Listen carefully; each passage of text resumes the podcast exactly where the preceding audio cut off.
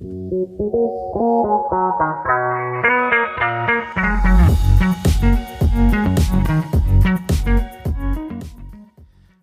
und herzlich willkommen zu Skilling Me Softly, dem Wissenschaftspodcast der Deutschen Telekom.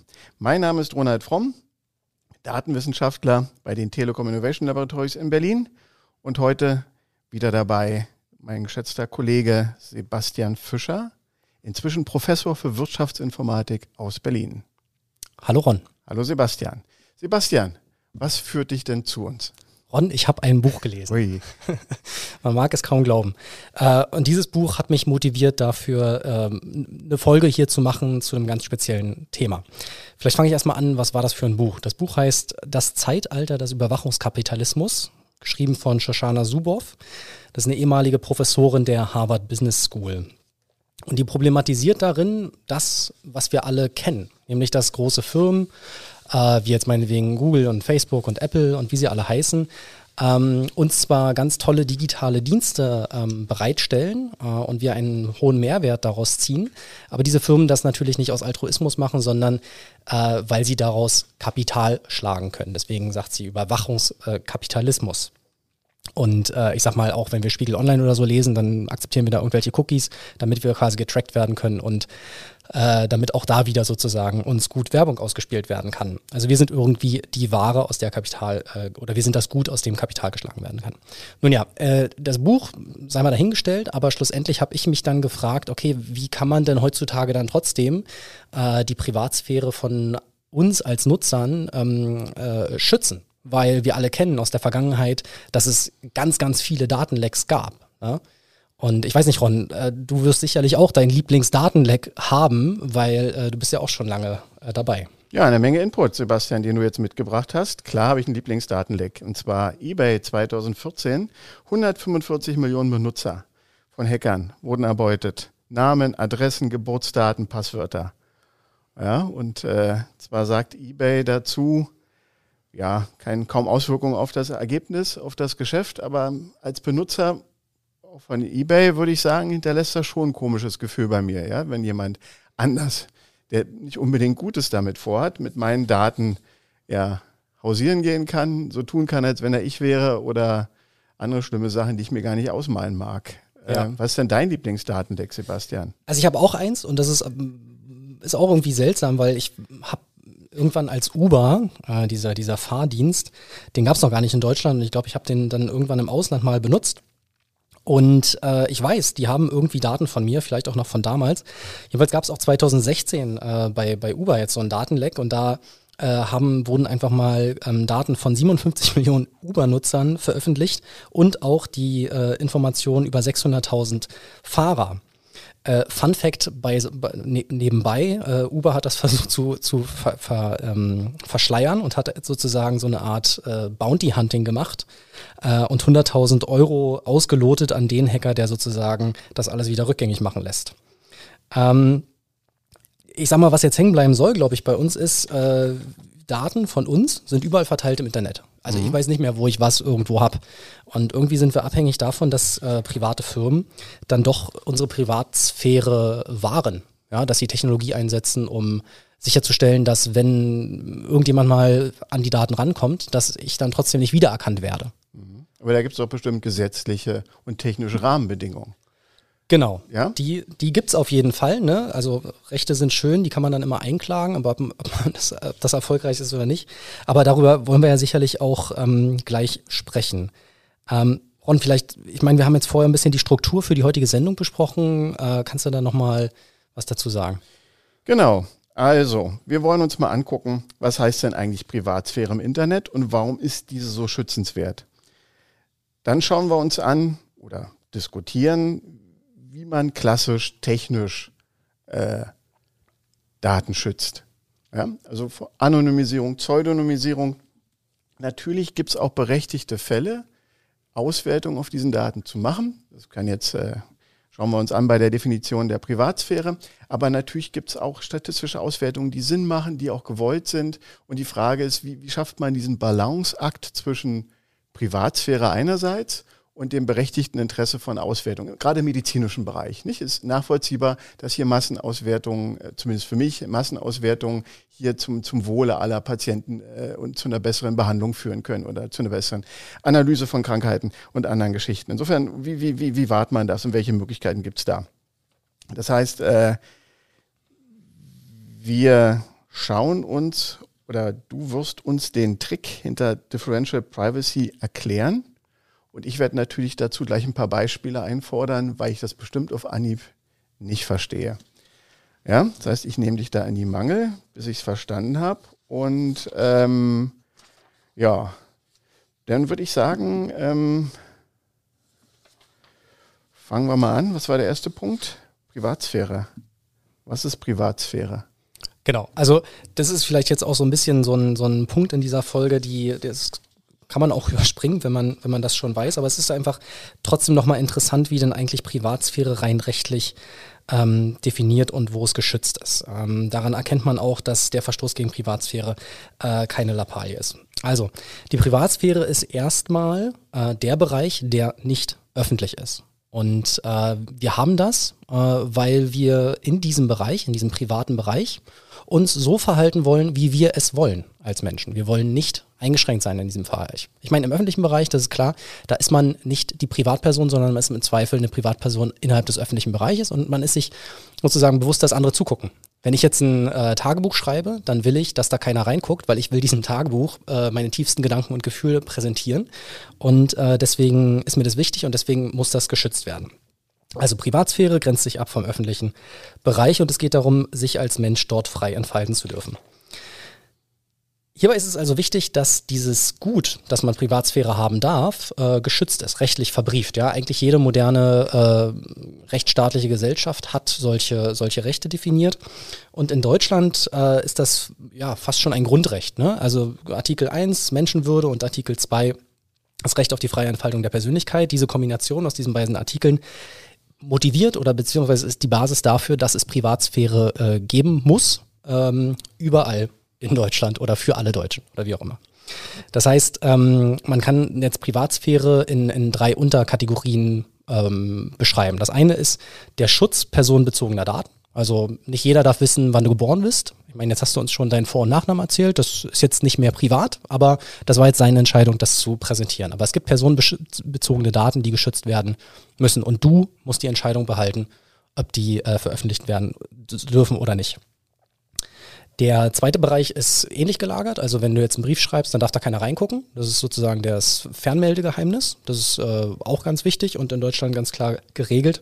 Und der dritte Bereich ist die Privatsphäre deiner Wohnung. Also das kennt auch jeder. Nicht jeder darf in deine Wohnung, es sei denn, du lässt die Person da rein oder äh, die Polizei ähm, klingelt mit einem Brief in der Hand. Und äh, so kann man das halt weiterspinnen. Also auf europäischer Ebene ist das auch ge geregelt, Datenschutzgrundverordnung, auch im digitalen Raum. Und ähm, es ist ein klar definiertes Recht. Trotzdem hat uns ja zum Beispiel bei den Datenlecks, was wir jetzt gerade angerissen haben, hat uns ja gezeigt, dass äh, nur wenn man das Recht hat, dass Privatheit hergestellt werden muss, dass es nicht immer sichergestellt werden kann. Naja, das Recht, dass Privatheit hergestellt werden muss, da müssen wir nochmal diskutieren. Letztendlich äh, obliegt das ja, ich kann mich ja nicht darauf ausruhen, dass man sagt, das Gesetz schreibt das vor. Wir wissen, es gibt Ausnahmen. Ja, Terrorgefahr, äh, äh, Schornsteinfeger darf beispielsweise immer in die Wohnung, der braucht kein Schriftstück. Ja, wenn der der Meinung ist, da ist irgendwas, Kohlenmonoxid oder andere Geschichten, hat der ein verbrieftes Zugriffsrecht, Zutrittsrecht, kann es sein? Hieß es so? Gehen wir von aus. Ja. ja. also der darf rein auf Verdacht, äh, äh, der klopft dann und man muss aufmachen. Ähm, ja, aber letztendlich bin ich doch als kann mich ja nicht auf ein Gesetz ausruhen und sagen, äh, weil das Gesetz da ist, müssen jetzt meine Daten geschützt werden. Das obliegt doch auch mir. Wenn ich Tagebuch schreibe und ich pack's aufs Fensterbett draußen und es nimmt jemand äh, äh, und guckt rein, dann bin ich doch schuld und nicht die Person. Ich kann die dafür nicht haftbar machen. Das heißt, ein bisschen Kenntnis darüber, wie schütze ich meine Daten und auch, dass ich ein Türschloss habe, was ich abschließe, wie schütze ich meine Wohnung, äh, wenn ich eine Postkarte schreibe, kann ich mich nicht aufs Briefgeheimnis berufen, weil es ja für ihn lesbar ist, auch für den Postboten, auch ohne böse Absicht. Das heißt, ich muss es in Umschlag packen. Also es gibt schon Möglichkeiten, die ich einzuhalten habe, um dieses Recht auf Privatsphäre auch einzufordern. Genau. Und ich würde jetzt gegenhalten oder ja doch vielleicht ein bisschen gegenhalten, weil im digitalen ähm, ich, ich will jetzt unbedingt äh, diesen Dienst nutzen. Ich will jetzt unbedingt meinen Keller verkaufen bei eBay. Äh, und ähm, ich musste alles Mögliche eingeben. Und äh, wenn irgendwo ein Datenleck ist, ich weiß gar nicht, ob die verpflichtet sind, mir zu sagen, ach übrigens, wir haben das und das von dir verplappert. Ja. Oder ähm, äh, wir machen hier Analysen über dein Kaufverhalten oder dein Verkaufsverhalten und deswegen spielen wir dir noch bessere Werbung aus. Ja? Das sind so Dinge, da habe ich keine, keine Hand drüber. Wenn ich meinen Tagebuch aufs Fensterbrett lese, lege und jemand liest es, naja, dann okay, es ist ja offensichtlich, das ist klar. Das heißt, in dieser digitalen Geschichte, finde ich, gibt man so ein bisschen ähm, sein, seine Kontrolle über die Frage, wer macht was mit meinen Informationen, äh, äh, an der Webseitenschwelle ab und ist abhängig davon, dass dann die Gegenseite, jetzt eBay oder andere Dienste, damit äh, gut umgehen. Und das, was wir heute thematisieren, nämlich Differential Privacy, ist eine Technik, wie man sicherstellen kann oder wie diese Diensteanbieter sicherstellen können, dass die Daten, die sie halten oder die sie vielleicht auch zu Analysezwecken auswerten, in der Art und Weise vorgehalten werden, dass nie eine Rückführung möglich ist auf Individuen. Es ist so ein bisschen wie, man versucht Daten zu anonymisieren. Hören wir schon zu weit. Also ich, du implizierst ja mit der Aussage, dass das irgendwie so ein juristisches Niemandsland ist. Ich habe meine Daten abgegeben, ich weiß nichts über diese Leute, äh, die können damit eigentlich alles machen, was sie wollen. Ja. Ist ja nicht so. Ne? Es gibt doch auch gesetzliche Auflagen äh, für, für Betreiber von Services. Und? Ja, äh, ähm, äh, kann ich die kontrollieren? Kann ich die einfordern als Individuum? Kann ich die kontrollieren? Ja, wahrscheinlich kann man irgendwo dann einen Brief hinschicken und sagen, hier, sag mir mal, was für Daten du von mir hast und so und so möchte ich es nicht haben. Ich weiß, dass das geht. Aber es macht ja keiner. Und deswegen ist es. Ich mach das vielleicht. Ja, okay. Ist auch im Zweifel gar nicht der, der Punkt. Der Punkt ist eher, warum mm, soll man dieses Risiko, dass irgendwas passieren kann oder irgendwelche Informationen nach außen hintreten können, wie auch immer, warum soll man dieses Risiko überhaupt tolerieren? Ja? Ja, ähm, aber es gibt ein paar Daten, die müssen dem Dienstleister in, in Echtheit vorliegen. Richtig. Ja, eine, eine Bankverbindung, sonst kann der nicht abbuchen. Ja. Ja, und äh, lass uns doch mal, bevor wir jetzt schon den Sprung zu Differential Privacy, Privacy machen, äh, nochmal über technische Schutzmechanismen allgemein diskutieren. Ja. Und warum die nicht ausreichen. Also die sind. alte Welt möchtest du mir die jetzt erzählen. Die alte Welt, genau, die aber immer noch funktioniert in bestimmten Bereichen, ja, auch wenn es zu Datenlecks kommt. Wie schützt man Daten? Also die einfachste Art und Weise ist, dass ich äh, ein Schloss vorpacke und nur Leute an diese Daten, angenommen, die Daten sind jetzt in so einem Schubfach, in so einem Schrank, schön sortiert und der Raum, wo dieser Schrank steht, da ist ein Schloss dran. Und nur bestimmte Leute haben Schlüssel. Also die Leute, jetzt, die mit den Daten arbeiten können. Also ich habe jetzt ähm, meine Cloud bei Google, da sind meine Familienfotos drin und ich möchte diesen, dieses Passwort für diese Cloud nur Leuten geben, denen ich vertraue und dann ist es sozusagen abgeschlossen. Ein Passwort lässt sich leicht duplizieren. Schlüssel oder ein Sicherheitsschlüssel ist schon schwieriger. Nicht? Wenn wir einfach nur bei der Zugriffskontrolle liegen, obliegt es den Dienstleistern, hier den Zugriff zu den Daten nur den Leuten zu gewähren, die praktisch damit Sachen machen, die in deiner Absicht, äh, womit du praktisch zu dem Unternehmen gekommen bist, was du da haben willst, dann auch erfüllt werden können. Ob ja. der Satz noch Sinn macht, aber du weißt, ja. was ich meine. Okay. Ja. Ähm, das ist der Zugriffsschutz, der klassische. Mhm. Ja, den kann man natürlich ins Virtuelle übertragen, in die Cloud und sagt, nur Leute, die ein Passwort haben, können sich einloggen, können da drauf gucken. Mhm. Ja, Reicht dieser Schutz? Na, also weiß ich nicht, ist ja jetzt äh, situationsabhängig, aber worauf du jetzt hinaus willst, ist ja die Frage, das ist ja der Datenschutz. Man schützt vor Zugriff. Genau. Ja, und ähm, äh, das, das Thema der Privatsphäre und der Identifikation von Personen in Datensätzen, sage ich jetzt mal, ist so ein bisschen, ist eigentlich eine andere Problematik. Ne? Da geht es gar nicht darum, durfte jemand auf einen Datensatz reingucken? Was ja. weiß ich, das ist ein, äh, ein Datensatz über alle Patienten eines bestimmten Krankenhauses. Dann, was du jetzt beschreibst, ist die Frage, darf da jemand drauf, ja oder nein? Den Zugriffsrecht. Ja, ja reicht es, wenn man die Tür abschließt? Genau. Ich sage nein. Ja, sage ich auch. Und okay. ich sage, selbst dann, wenn jemand da rein darf, zum Beispiel eine Analyse auf alle Patienten machen darf, eines Krankenhauses meinetwegen, dann möchte ich immer noch, dass die Person ähm, trotzdem mich als Individuum nicht äh, identifizieren kann. Und das ist dann das Thema Privatsphären, Privatsphären wahrende äh, Analysen. Weißt du, ich meine? Ja, aber ist mir schon ein Schritt zu weit an der Stelle. Ich wollte eigentlich noch darauf hinaus, dass derjenige, der nicht durch die Tür kommt, vielleicht durchs Fenster kommt und den Schrank einfach mitnimmt und sich die Daten aus diesem Schubfach alle angucken, durchlesen kann, die Krankenakten oder so. Also so wie bei diesen Datenlecks. Da wir haben ja den Zugriffsschutz. Ja. Ja, und äh, was, was es auch noch gibt, jetzt gerade auch im, im, technischen Bereich, ist die Verschlüsselung. und die Anonymisierung. Genau. Ja, also dass ich sage, hey, diese Daten sind so sensibel, ich möchte gar nicht, dass die in echt abgespeichert werden. Die sollen überhaupt nicht in die Krankenakte, die sollen bitte verschlüsselt eingetragen werden. Ja. Ja, da gibt es eine Anonymisierung und eine Pseudonymisierung. Okay. Ja. Wenn ich die Sachen anonymisiere, heißt ja, liegt ja im Begriff, da kann man eigentlich nichts mehr mitmachen. Ja, da kann man vielleicht feststellen, dass irgendwie äh, äh, zwei Leute in den gleichen Geburtsort haben, aber du weißt nie welchen. Und du weißt auch nicht, welche Leute. Rückschlüsse auf die, auf die Echtdaten und auf Personen sind nicht mehr machbar. Also man, an der Stelle. wenn ich jetzt bei diesem Krankenhausdatenbeispiel Ja, ja. bin, dann nimmt man einfach alle Namen raus. Ja. man, aber man behält die Eigenschaften. Was für eine Therapie hatten die? Genau. Diese ganzen Informationen darüber, die interessant sind. Machst vielleicht man. noch das Alter und die Postleitzahl, ja, falls es regional Unterschiede gibt bei bestimmten Krankheiten oder wenn du Häufigkeiten messen willst. Also beim Alter sagt man dann, die ist, der Person ist nicht 50, sondern die ist zwischen 45 und 55. Und schon ist es irgendwie. Ja, es wäre eine Pseudonymisierung, Okay. würde ich behaupten. Also An Anonymisierung ist eine Verschlüsselung, dass es nicht mehr rückführbar ist. Pseudonymisierung wäre, dass du praktisch den, den Wert A, und es gibt eine Wertausprägung A oder B oder C, dass aus A immer X wird. Das, Ja. mir, das, äh, So kompliziert. das habe ich jetzt nicht verstanden. Okay. Ist aber nicht so schlimm. Meine These ist, Ja. selbst das, deswegen sagte ich ja, ist so ein bisschen der Oldschool-Ansatz, selbst das reicht nicht aus. Und da gibt's äh, interessantere äh, Mechanismen und Differential Privacy ist einer. Nenn mir ein Beispiel. Ich nenne dir zwei. Zwei. Ich habe zwei mitgebracht, wo ganz deutlich wird, ähm, dass die Anonymisierung ähm, von Informationen, von Datensätzen nicht ausreicht. Ähm, und es trotzdem möglich ist, ähm, Individuen in anonymisierten Datensätzen wiederzufinden. Also Beispiel, ich mache das ganz konkret. Ja, das ist ein berühmtes Beispiel an der Stelle. In den 90er Jahren hat in den USA die sogenannte Group Insurance Commission ähm, anonymisierte Gesundheitsakten veröffentlicht.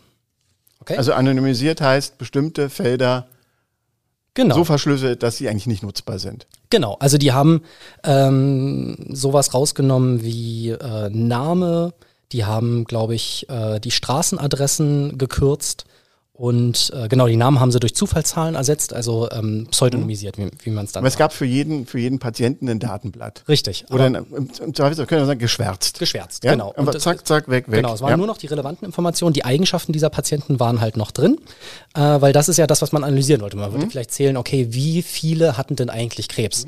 Und von denen, die Krebs hatten, wo wohnen die? Oder so eine Geschichte. Oder wie alt sind die? Ne? Mhm. Und ähm, man wusste aber nicht, wer die einzelnen Personen sind. So. Jetzt hat damals, wie gesagt, das war in den 90er Jahren, hatte äh, Latanya Sweeney, das ist eine, ähm, damals war sie eine Doktorandin beim MIT, wenn ich es richtig zusammenkriege, und war dann irgendwann auch Professorin an der Carnegie Mellon, Mellon University und in Harvard. Also ähm, die hat im Prinzip gezeigt, ähm, also sie hat folgendes gemacht. Sie hat sich damals eine CD gekauft äh, vom Wähler, von der Wählerregistrierungsdatenbank der Stadt Cambridge. Ja, Cambridge liegt in Massachusetts. Massachusetts. Also da, wo auch diese, dieser andere Datensatz von den Gesundheitsdaten herkam. Und die konnte durch ähm, das Zusammenlegen dieser beiden Datensätze, einmal das Wahlregister und einmal das, die, die Krankeninformation, konnte sie äh, Überlappungen feststellen und äh, sie konnte, deswegen ist das Beispiel berühmt geworden, sie konnte den späteren Gouverneur von Massachusetts identifizieren in dem anonymisierten Krankenakten-Datensatz und konnte seine Krankenhistorie identifizieren. Nicht nur seine, sondern von ganz, ganz vielen Leuten, die konnte sie durch die Verknüpfung mit dem Wählerregister identifizieren. Das heißt, das ist ein Beispiel dafür, dass nur weil der eine Datensatz anonym ist, durch Background Knowledge oder zusätzliche Informationen, wo auch immer die herkommen, kann man äh, es wieder re-anonymisieren. Und ähm, das, die hat sich dann zu einer Expertin in diesem Bereich, sage ich mal, hoch, hochge, gearbeitet. Ähm, die konnte etwas Ähnliches zeigen, nämlich gibt es ja in den USA auch eine, ähm, eine DNA-Datenbank, also von so einem, das nennt sich Personal Genome Project. Und da haben halt Freiwillige ihre DNA-Daten reingegeben, ne, zu Forschungszwecken. Und auch diese Informationen wurden anonymisiert vorgehalten. Und zu Forschungszwecken heißt, dass möglichst viele Forscher darauf gucken sollen, um sozusagen Analysen zu machen.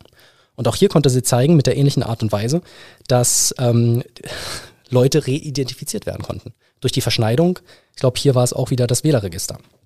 Und ähm, schlussendlich hat sie dann herausgefunden, dass im Prinzip, das ist jetzt auf die USA gemünzt, 87 Prozent, also ziemlich viele Leute der die in den USA leben, lassen sich im Prinzip eindeutig identifizieren nur durch drei Merkmale. Geschlecht, Geburtsdatum und Postleitzahl. Ja, also ähm, die, die, der Takeaway ist sozusagen an diesem Beispiel. Also in den weniger dicht besiedelten Gebieten, nicht in New York. Ja, also deswegen sage ich, deswegen sage ich ja 87 Prozent der Leute. Also die, mhm. die quasi ganz dicht wohnen, da mhm. wahrscheinlich äh, nicht. Wobei vielleicht ist ja Geburtsdatum und Geschlecht dann doch irgendwie. Das sagt Gabor äh, auch nicht. Relevant. Wie bitte? Das sagt Gabor auch nicht. Ja. Die schummelt mit dem Geburtsdatum. Ja, genau. Oder hat geschummelt. Die hat halt mehrfach genau. den 50. gefeiert. Genau.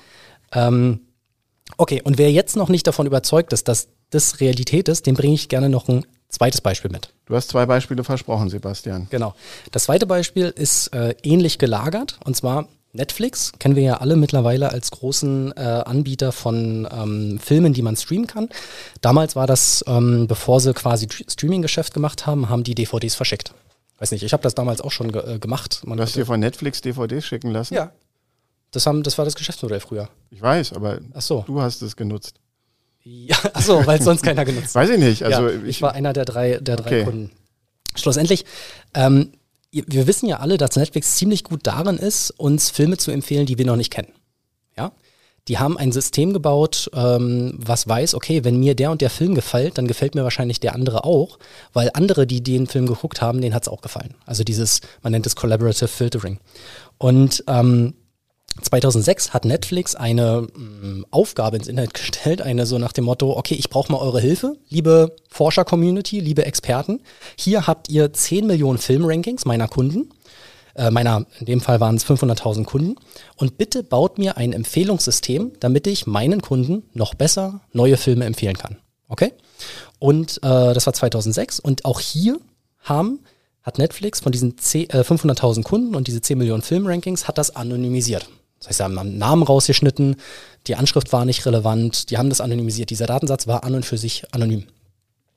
Jetzt sind aber Leute, und zwar Forscher aus, von der Universität in Texas, also Austin, Texas, ähm, auf die Idee gekommen, das zu verschneiden mit einer anderen Datenbank, die öffentlich ist, nämlich die äh, Internet Movie Database. Also das könnten einige kennen, die IMDB. Also immer, wenn man im Internet einen Film eingibt, ist es meistens bei Google der dritte Eintrag, wo dann gesagt wird, was, wie fanden das andere und dann ist da nochmal der Klappentext da und so weiter. Und das ist im Prinzip, da raten Leute Filme. Und äh, auf dieser Webseite sind aber zu diesen Nutzern häufig auch die Klarnamen da. Also Leute posten da ihre Einschätzung von Filmen unter ihrem richtigen Namen. Und diese Forscher konnten halt, indem sie diese Datenbank mit der anonymisierten Netflix-Datenbank verknüpfen, äh, konnten sie in der anonymisierten Netflix-Datenbank Leute wieder re-identifizieren. Also genau das gleiche Beispiel wie am Anfang mit der Gouverneur wurde gefunden in den Krankendaten, wurden hier Personen gefunden in den Netflix-Daten. Und man wusste, was die geguckt haben, wann. Und warum ist das ein Problem? Damit ende ich dann meinen Monolog. Äh, stell dir vor, jemand äh, sieht, dass du äh, an dem und dem Tag, wo du eigentlich krankgeschrieben warst, na, man darf ja Filme gucken, wenn man krankgeschrieben ist. Netflix was Ja, gucken. aber vielleicht warst du an dem Tag nicht krankgeschrieben und dann sieht irgendwie dein, dein, kriegt dein Chef davon Wind, ja Moment, der hat gesagt, der muss, der hat da gearbeitet, dabei hat den ganzen Tag Netflix geguckt. Ja, schon ist das ein Problem. Eigentlich war das, Person hat Netflix geguckt oder sich DVDs ausgeliehen oder so. Und äh, wie auch immer. Also, ich habe dir zwei Beispiele mitgebracht, um zu sagen, dieses Anonymisieren, das reicht halt nicht aus. Okay, aber nochmal kurz für das, für das letzte Beispiel. Also die Klarnamen oder die Identitäten der Personen waren dann über die IMDB sichtbar. Genau. Und wurden sozusagen substituiert, ersetzt äh, durch die Verknüpfung. Richtig, man hat dann gesagt, okay, okay das, der Zeitpunkt, an dem bei Netflix ein Ranking ja. abgegeben wurde und bei dem bei IMDB ein Net äh, Rating abgegeben wurde, ist mehr oder weniger der gleiche mhm. und das passt sehr nah beieinander. Und dann konnte quasi gesagt werden, okay, so, die über, über das Timing an der Stelle. Über das Timing, über den Zeitstempel. Ah, wie böse. Ja, gut, naheliegend. Da würde mir jetzt keiner abbrechen, aber äh, die Intention der Anonymisierung, um hier Sachen in Masse verarbeitbar zu machen, ohne Individuen preiszugeben in ihrer Identität, ist natürlich ad absurdum geführt an der Stelle. Richtig, und die Frage ja. ist auch hier, wer hatte denn jetzt eigentlich Schuld daran?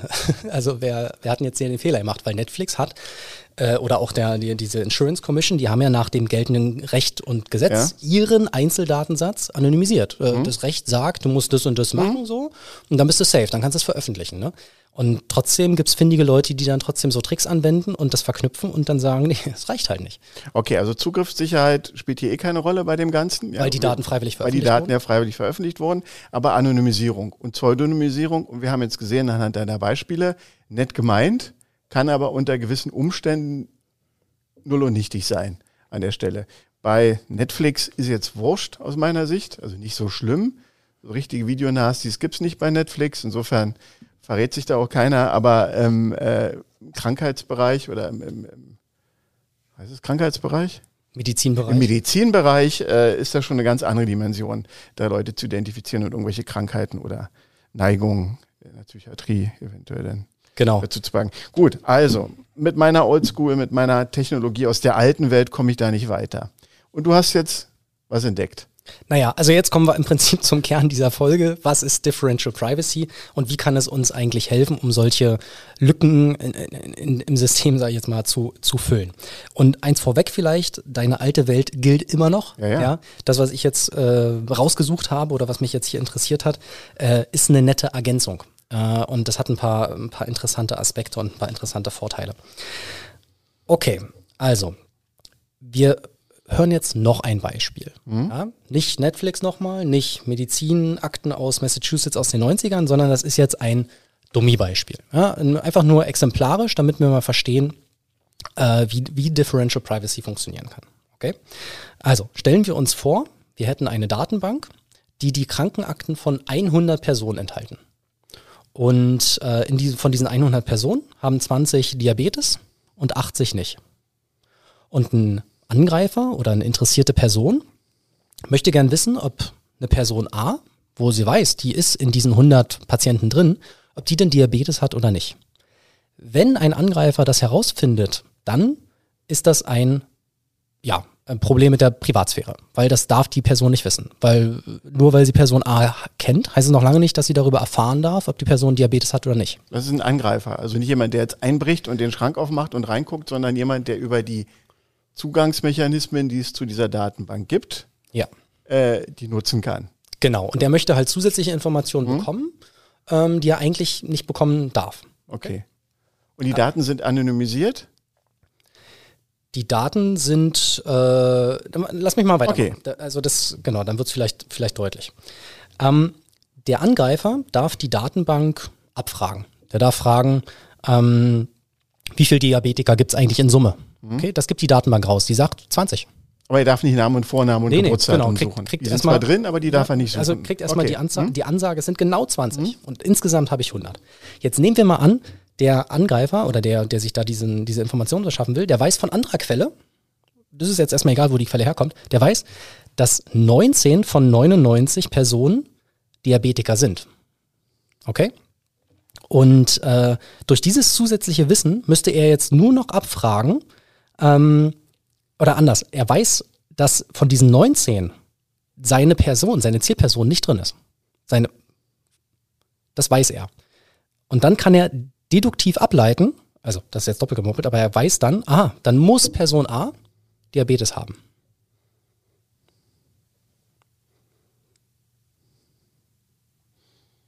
Nochmal?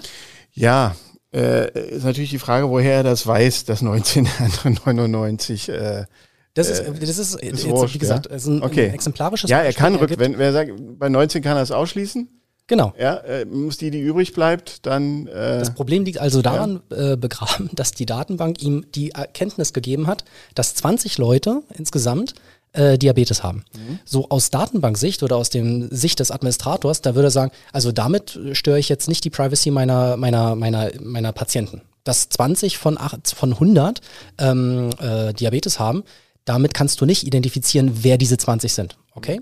Und die andere Information, die er hatte, dass 19 von den 99 ähm, Diabetes haben, das ähm, ist jetzt auch erstmal äh, kein Problem, beziehungsweise weiß der andere ja nicht. Und dadurch kann man kann er aber klar was ableiten. Also, wie gesagt, ist ein Dummy-Beispiel, aber ich will an dem deutlich machen, wie Differential Privacy hier helfen könnte. Okay? Also, stellen wir uns nun vor, dass diese Datenbank, die jetzt abgefragt wird, die diese 100 Personen innehat, wovon 20 ja an Diabetes wirklich leiden, dass der Abfrager ähm, nochmal fragt, wie viel, wie viel Diabetiker hast du da in deiner Datenbank? Und die Datenbank sagt nicht die Wahrheit, sondern sie sagt, ähm, mal sagt sie 19, mal sagt sie 21, mal sagt sie 25. Also sie sagt immer eine andere Wahrheit, was das angeht. Sie, sie baut aktiv ein Rauschen ein. 19 von 100, 21 von 100. Genau. Okay. Genau. Und dadurch, nehmen wir mal weiter an, der, der Angreifer hat nach wie vor diese Info 19 von 99 äh, da weiß ich, die haben Diabetes, also dann weiß ich aber nicht, es ist ja dann nicht, er weiß ja nicht, dass 20 Leute Diabetes haben, sondern die Datenbank hat gesagt, dass es 21 haben. Oder 19, hat irgendwie Quatsch erzählt. Und ähm, dieses Rauschen, was da eingeführt wurde, sorgt halt dazu, dass ähm, dieses Beispiel von Verlinken von zwei Datensätzen nicht zu einem Ziel führt, wo die Privatheit von Menschen in der Datenbank ähm, gestört werden kann. Und wenn ich dich immer noch nicht überzeugt haben sollte, musst du mir das sagen.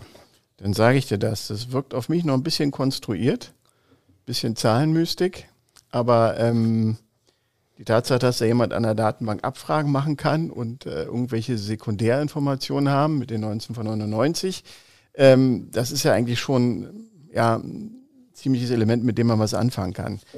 Ähm, ja, jein. Also ist nachvollziehbar, dass der mit dem Schlussfolgerungssystem daraus nicht mehr schlussfolgern kann, dass diese Person, äh, äh, äh also die Wahrscheinlichkeit, dass die Person, ähm, was war das, Diabetes hat, liegt bei 50-50, nicht? Äh, genau, und damit ist es eigentlich auch wieder privatsphärend ja. äh, schützend. Für die eine. Genau. Die anderen 19 nicht, weil die kennt er schon. Richtig. Und jetzt... Äh, Nimm mir mal ein anderes Beispiel. Okay. Also ja, grob eine Idee ich wüsste jetzt nicht, also wie ich es bauen könnte, wüsste ich, ja, aber so richtig überzeugt davon, dass es jetzt schützt, bin ich noch nicht. Okay, ich gebe dir, ich versuche dir ein anderes Beispiel zu geben. Also das, was ich jetzt beschrieben habe, ist ähm, so ein zentralistischer Ansatz. Okay, also jemand, der eine Datenbank managt und Abfragen beantwortet, der äh, sagt nicht immer die Wahrheit, sondern gibt ganz gezielt falsche Antworten um den Mittelwert herum, also um den Echtwert herum. Das war mhm. dieses, okay, wenn er angefragt, wie viele Diabetiker hast du eigentlich, dann sagt er manchmal 21, 19, er macht so dieses Rauschen, okay? Mhm. Und damit kann sozusagen diese Zusatzinfo, die er hatte, nicht dafür genutzt werden, um eine einzelne Person zu reidentifizieren. Das war die Story, die ich versucht habe zu erzählen. Wenn dich das nicht überzeugt, dann gibt es noch einen anderen Ansatz, der auch Rauschen reinbringt, Ungenauigkeit und dadurch ähm, einzelne Personen schützt. Okay? Und äh, das ist äh, so ein lokaler äh, Ansatz, ja, nicht so zentralistisch, der Datenbank-Administrator äh, macht Rauschen rein, sondern die, ähm, die Informationen, die in eine Datenbank reinkommen, die werden schon, bevor sie da landen, verrauscht. Okay? Das gefällt mir. das nee, das meine ich ernst, weil, weil äh, dann kann die auch keiner klauen oder an sich den Zugriffsschutz umgehen und reingucken, weil das, da ist dann keine Privacy mehr in der Form drin. Genau. Das sind dann aber auch Daten, mit denen ich nichts Individuelles mehr machen kann, sondern die dann wirklich für Massenauswertung und Statistiken geeignet sind. So, das heißt aber, hm? genau, das, den Gedanken müssen wir kurz mal parken. Ich versuche mal zu, kurz zu erklären, wie das funktioniert.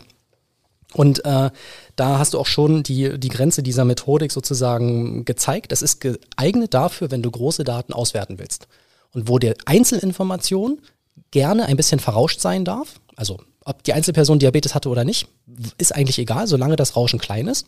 Und man kann trotzdem Statistiken drauf fahren, die einen hohen Mehrwert generieren. So, also dieser Lokalmodellansatz, äh, der funktioniert im Prinzip wie folgendes.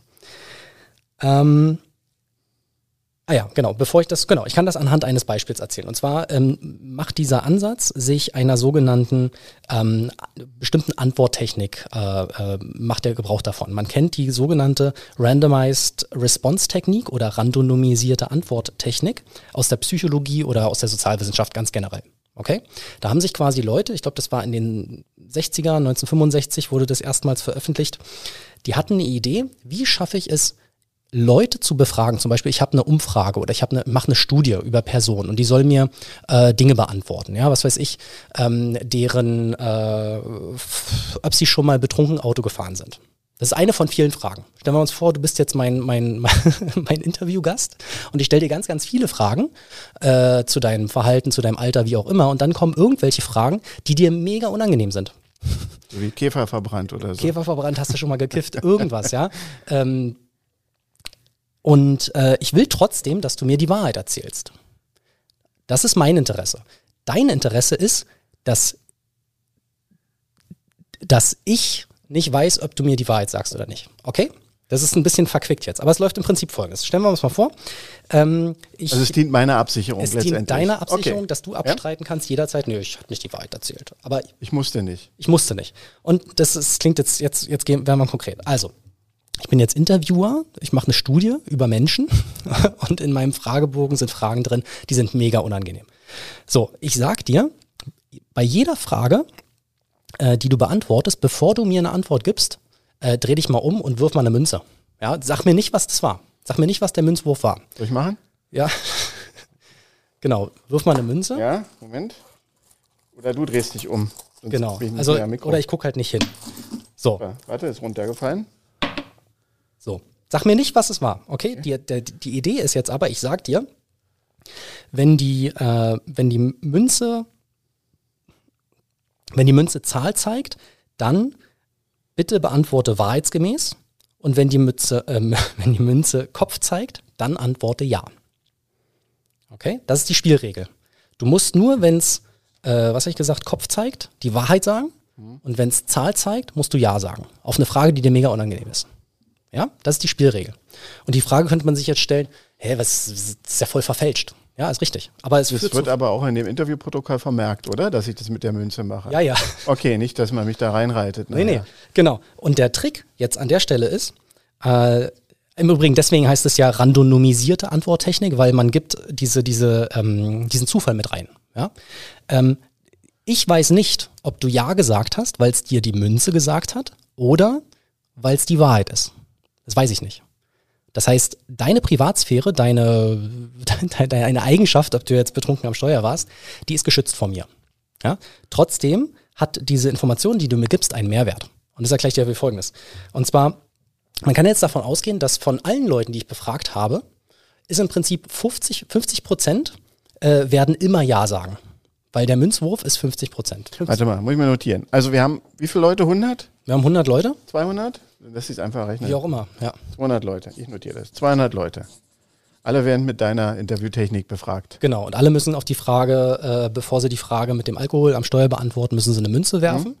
Und dann geben sie mir eine Antwort. Wenn es, äh, was habe ich gesagt, Kopf ist, dann sagen sie mhm. immer ja. Und bei Zahl müssen sie die Wahrheit sagen. Okay? Und jetzt kann man davon ausgehen, dass 100 dieser Leute haben die, äh, ja, äh, haben auf jeden Fall ja gesagt. Mhm. Und die anderen haben die Wahrheit gesagt. Die Wahrheit kann Ja oder Nein sein. Mhm. Okay? Mhm. Und ähm, diese Leute, die Ja gesagt haben, die interessieren mich jetzt erstmal kurz nicht. Ja? Also die mit der Münze. Richtig. Die mussten. Die mussten. Mhm. Und ich gehe davon aus, dass ich ja äh, in dieser anderen Hälfte, die, die die Wahrheit gesagt haben, werden einige Leute Nein gesagt haben. Nehmen wir mal an, 20 Prozent haben Nein gesagt. Ja? Dann sind das von den 120 Leute, die haben Nein gesagt. Und jetzt kann ich diese 20 Menschen da, die kann ich ja nicht direkt nehmen, weil ich muss ja beachten, dass ich ja am Anfang 100 weggeschnitten habe, weil die mussten ja ja sagen, egal was die Wahrheit war. Und da das genau die Hälfte meiner gesamten Leute ist, muss ich sagen, dass nicht 20 Nein gesagt haben, sondern 40. Davon muss ich ausgehen. Moment. Das ist doppelt so. Also ich schneide 100 weg, also von den Ja-Stimmen. Ja. Ich habe jetzt hier mit unserer Zählung haben wir 180 Ja-Stimmen und 20 Nein-Stimmen bei 200 Befragten. Richtig. Zu einer Frage. Richtig. 100 schneide ich weg. Ja. Irgendwelche 100 Ja-Sager. Ich mhm. weiß ja nicht welche. Genau. Ja, 100 weg. So bleiben ja. 100 übrig. Davon 20, also haben 80 Ja aus Wahrheitsgründen gesagt und 20 Nein. Richtig. Und ich, dieses Verhältnis von 80-20, was mhm. in der Wahrheitsgruppe drin war, in, diesen, mhm. in dieser einen Hälfte von der Wahrheitsgruppe, mhm. die muss ja auch ja, in, der anderen die, Gruppe die, in der anderen Gruppe auch drin sein. Davon muss man ausgehen. Bei der Gaußschen Normalverteilung? Ja, natürlich. Okay, also, also 20 Neinsager auch nochmal in der weggeschnittenen Gruppe. Ganz mit Sicherheit, genau. Okay. Also, also 40 nicht, es sind, genau. sagen Nein von so, 200. Von 200. Und schon habe ich die Wahrheit rausge wieder rausgerechnet. Ja?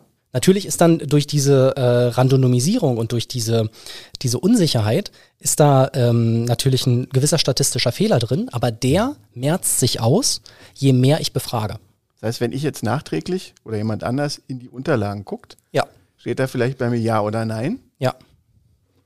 Wo, wenn Nein da steht, dann weiß man, dass ich nicht gelogen habe. Ja, aber Nein ist ja auch aber es kein... Es geht ja um eine unangenehme Frage. Richtig, genau. es ist ja okay. Du hast ja kein Problem damit, ja, ja. Nein zu sagen. Es geht darum, das Problem liegt darin, Ja zu sagen. Und ob, wenn, wenn da bei mir Ja steht, genau. ist die Chance, lass mich rechnen, 50-50, dass es stimmt oder nicht. Genau. Also du kannst keiner kann sagen, Herr Fromm, Ron hat gesagt, ist zu 100 Prozent sagt, ist der betrunken gefahren, sondern... Genau.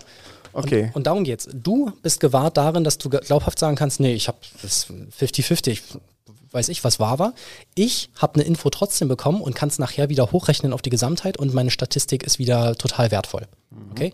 Und sagen wir mal, das, ich, das war jetzt ein langer Ausflug, das ist dieser diese randomisierte äh, Antworttechnik. Aber ich habe es verstanden. Okay, und wie überführt man das jetzt? Genau. Überführen würde man das jetzt äh, wie folgt. Wir haben ja am Anfang gesagt, wir wollen jetzt eine Datenbank füllen, die ähm, äh, differenziell privat ist, also die Privatheit der einzelnen Leute ähm, schützt. Und hier ist es genauso. Man würde quasi, bevor man äh, jetzt eine, nehmen wir mal an, wir würden jetzt diese Datenbank von vorhin mit den 100 Patienten und der Frage, ob jemand Diabetes hat oder nicht, würden wir jetzt sozusagen ähnlich machen. Man würde die Leute fragen, was weiß ich, hattest du, hast du Diabetes oder nicht? Und man würde vorher immer diesen Münzwurf machen. Dann könnte man so eine Datenbank befüllen, die für eine Massenauswertung immer noch total wertvoll ist, aber die Einzelantwort, ob du diese Eigenschaft Diabetes hast oder nicht, die spielt keine Rolle mehr. Und die ist nachher auch rausgerechnet. Mhm. Ja, und äh, somit ist äh, deine Privatheit äh, lokal sozusagen gesichert, aber im zentralen äh, Datenbank, in der zentralen Datenbank ähm, kann man auch nicht sicherstellen, dass nur weil da Diabetes bei dir steht, ob du es hast oder nicht. Und ähm, genau, das ist eigentlich ziemlich, äh, ziemlich cool, wie ich finde. Und das ist auch etwas, was ähm, wo, wo sich halt auch viele Firmen äh, bereits quasi, die nutzen das bereits. Also da können wir, können wir gerne reingehen, es sei denn, na, Beispiel, also wie, wie technisch. Du, du, befragst ja jetzt nicht Leute, sondern du erfasst Daten praktisch nach dem ja. Prinzip. Da kann ich ja. ja mit Randoms, kann ich programmieren, ich habe einen Wert und dann werfe ich eine virtuelle Münze ja. und dann entscheide ich, ob ich den Wert, ob ich den, den überschreibe mit, mit Boolean ja oder, oder, oder ob ich dann nochmal den echten Wert nehme. Genau. Ja. Und also ich kann so einen Originaldatenbestand überführen. Ja, aber den behält man ja? lokal. Also wir nehmen an, also ich vielleicht an einem, an einem mhm. Beispiel, ja. Also Apple hatte veröffentlicht, dass sie ähm, aus den ganzen Endgeräten ihrer Nutzer sammeln sie Daten ein. Mhm. Äh, ich glaube, das kann man auch widersprechen. Also wenn man so ein Gerät neu installiert, dann kann man ja sagen, teile meine Daten für Analysezwecken, ja, nein. Wenn man jetzt ja klickt, sind sie trotzdem nicht, ähm, sind sie trotzdem immer noch äh, sicher sozusagen, werden sie kommuniziert. Das läuft dann so, ähm, diese Daten werden lokal an deinem Gerät äh, gesammelt und bevor sie zentral an Apple gehen, werden sie nach dieser randomisierten äh, Art und Weise verfälscht. Mhm. Äh, und hier gilt nach wie vor, Apple interessiert es nicht, was du machst. Äh, es, es, interessiert nur, was alle machen. Äh, und statistisch ist es sozusagen immer noch der gleiche Wert, aber du kannst immer abstreiten, nee, das war ich nicht. Weil da war ja eine Münze vorher äh, vorgelagert, eine, eine, virtuelle. Okay? Und ähm, das machen halt auch andere äh, auch. Also wenn du sagst, das ist jetzt hier ein Dummy-Beispiel mit Apple oder so, äh, Facebook hat berichtet, dass sie im Zuge der Covid-19-Pandemie, gerade am Anfang, auch Bewegungsinformationen ihrer Nutzer veröffentlicht haben, um äh, Forschern die Möglichkeit zu geben, besser zu verstehen, wie das Pandemie geschehen mhm. ist.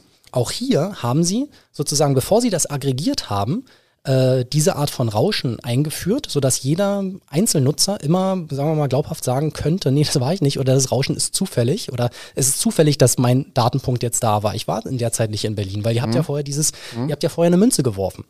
Ähm, und äh, es gibt sozusagen immer mehr Firmen, die sich, die sich dessen, äh, die de davon Gebrauch machen. Und äh, man kriegt halt, und das ist jetzt vielleicht auch die, die, die, die, die sagt man, das, der Groschen, der jetzt fallen soll, wenn man bei der Münze bleibt, ähm, es gibt halt Situationen, wo es ein hohes gemeinschaftliches Interesse gibt, dass es große Datenmengen gibt, die ausgewertet werden müssen. Covid-19, Medizindaten, DNA-Analysen, was weiß ich, große Massendaten. Ähm, und äh, selbst wenn so, und trotzdem hat der Einzelne ein totales Interesse daran, immer abstreiten zu können, nee, das ist jetzt, also diese, das war ich nicht. Ja. Und durch diese äh, randomisierte Antworttechnik, Art und Weise oder dieses Rauschen, was hinzugefügt wird, kann das halt sichergestellt werden. Und das ist eine ziemlich coole Ergänzung zu der klassischen Anonymisierung, was du vorhin sozusagen. Nein, Rauschen ist es für mich noch nicht gewesen. Rauschen hatten wir davor, oder? Dass einfach so ein Wert drauf addiert wird. Genau, aber es wird ja schlussendlich kann man das alles ja miteinander kombinieren. Mhm. Also ich weiß jetzt auch nicht, ob sie, ob jetzt diese Beispiele, die ich genannt habe, jetzt nur das mit der Münze machen also virtuell also, oder es anders machen. Was jetzt so Krankenakten anbelangt, wo ich sage, ich habe einen Originaldatenbestand und ich möchte den für eine öffentliche Auswertung, für statistische Auswertung so verändern, dass da nichts passieren kann.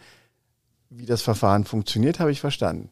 Ich behaupte jetzt aber mal, weil ich ganz gemein bin und dich gerade angucke, dass das Netflix-Beispiel, wenn ich das mit dieser Technologie, die Daten verfremdet hätte, ich trotzdem die Benutzer zumindest zur Hälfte identifizieren könnte. Oder?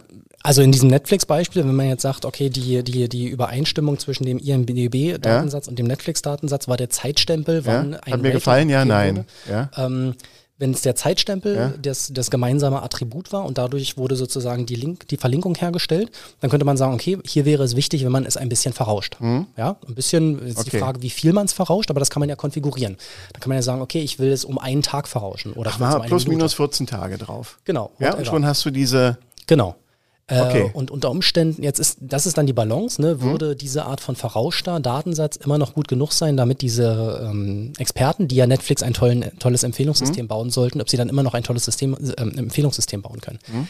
Äh, diese Balance zwischen Analysefähigkeit, dass man einen Wert aus der Analyse zieht und trotzdem die Privatheit der Leute ähm, äh, sicherstellt, diese Balance da gibt es keine saubere Antwort, wie stark man etwas verrauschen muss, um sozusagen das gut auszubalancieren. Und äh, ja, also das wäre das Art von Verrauschen, 14 Tage, was du mhm. jetzt gesagt hast. Aber man könnte auch diesen Coinflip-Ansatz machen, indem man sagt, nee, also ob er jetzt geliked hat oder mhm. nicht, ist im Prinzip ein Coinflip gewesen. Also mhm. eine, eine, ein Münzwurf. Mhm. Und so lassen sich die Sachen halt gut miteinander kombinieren. Okay. Also ich rausche, ich äh, packe da noch Wahrscheinlichkeiten rein, für ob der Wert authentisch ist oder nicht. Ist das das Ende der Fahnenstange? Oder gibt es da noch mehr? Naja, die Zukunft wird es zeigen. Also ich habe, ähm, also ich glaube, das war, das wurde, glaube ich, dieses Jahr veröffentlicht. Da habe ich äh, so eine Handreichung äh, äh gesehen. Da hat das MIT ähm, oder oh Gott, MIT oder Harvard Kennedy School, also äh, irgend so eine, so, eine, so eine Unis, die haben das veröffentlicht, die haben dann Pri äh, Differential Privacy so ein bisschen erklärt und haben dann auch ganz klar gesagt, naja, diese, diese, das ist alles so noch gar nicht reguliert. Also wir haben erstmal entdeckt, mhm. Anonymisierung reicht nicht, obwohl das quasi unser State of the, äh, unser, äh, unsere Anforderung an ähm, Datenfirmen äh, ist, anonymisiert, sonst dürft ihr nicht veröffentlichen. Ähm, dass es aber nicht reichen kann. Und die Frage ist, wer, wer sagt denn eigentlich, dass es nicht reicht? Ist das nur anekdotisch oder ist das immer ein Problem? Und ist Differential Privacy äh, die Lösung? Das ist ein politisches Thema aktuell. Also es ist ja schon schwer genug für, ähm, für, für uns jetzt hier äh, zu versuchen, äh, mündlich, ich meine, mhm. wir haben viel Zeit investiert, ähm, zu erklären, wie das Rauschen daherkommt, ja, und warum das wichtig ist. Ähm, jetzt kannst du dir auch vorstellen, dass es auf politischer Ebene noch schwerer ist, das dann zu regulieren und zu formalisieren. Das Münzwurf kriegen die hin, glaube ich. Sorry. Ja, nee, ähm, ich gucke nochmal auf unsere Struktur, die wir uns am Anfang überlegt haben, wie wir jetzt hier durch dieses Thema gehen wollen. Ich meine, wir haben das jetzt vollständig abgehandelt. Insofern, Beispiele hatten wir auch, wo das angewendet wird. Und ähm, ja, da bleibt mir doch jetzt erstmal nur Danke, Sebastian. Danke, Ron. Für die Ausführung zu sagen. Äh, möchtest du noch irgendwas äh, Nö, ich anmerken? Denke, wir sind durch. Wolltest du nicht noch was anmerken? Ein Zitat? Also ich könnte jetzt noch aus dem Buch vorlesen, was ich gelesen habe. Das, äh, da müssen wir uns aber auch vorher verabschieden. Das ist länger. Ja, mach mal. Dann okay. sage ich schon mal Tschüss und du ein Zitat oder zwei? Ich habe auch zwei. Dann mach doch zwei. Alles klar. Dann sage ich schon mal Tschüss und du sagst dann. Also ich sage auch schon mal Tschüss ja. und äh, lese jetzt mal was vor aus dem Buch, was mich motiviert hat, äh, diese Folge zu machen. Überwachungskapitalismus beansprucht einseitig menschliche Erfahrung als Rohstoff zur Umwandlung in Verhaltensdaten. Ein Teil dieser Daten dient der Verbesserung von Produkten und Diensten. Den Rest erklärt man zu proprietärem Verhaltensüberschuss, aus dem man mithilfe fortgeschrittener Fabrikationsprozesse, die wir unter der Bezeichnung Maschinen oder künstliche Intelligenz zusammenfassen, Vorhersageprodukte fertigt, die erahnen, was sie jetzt in Kürze oder irgendwann tun.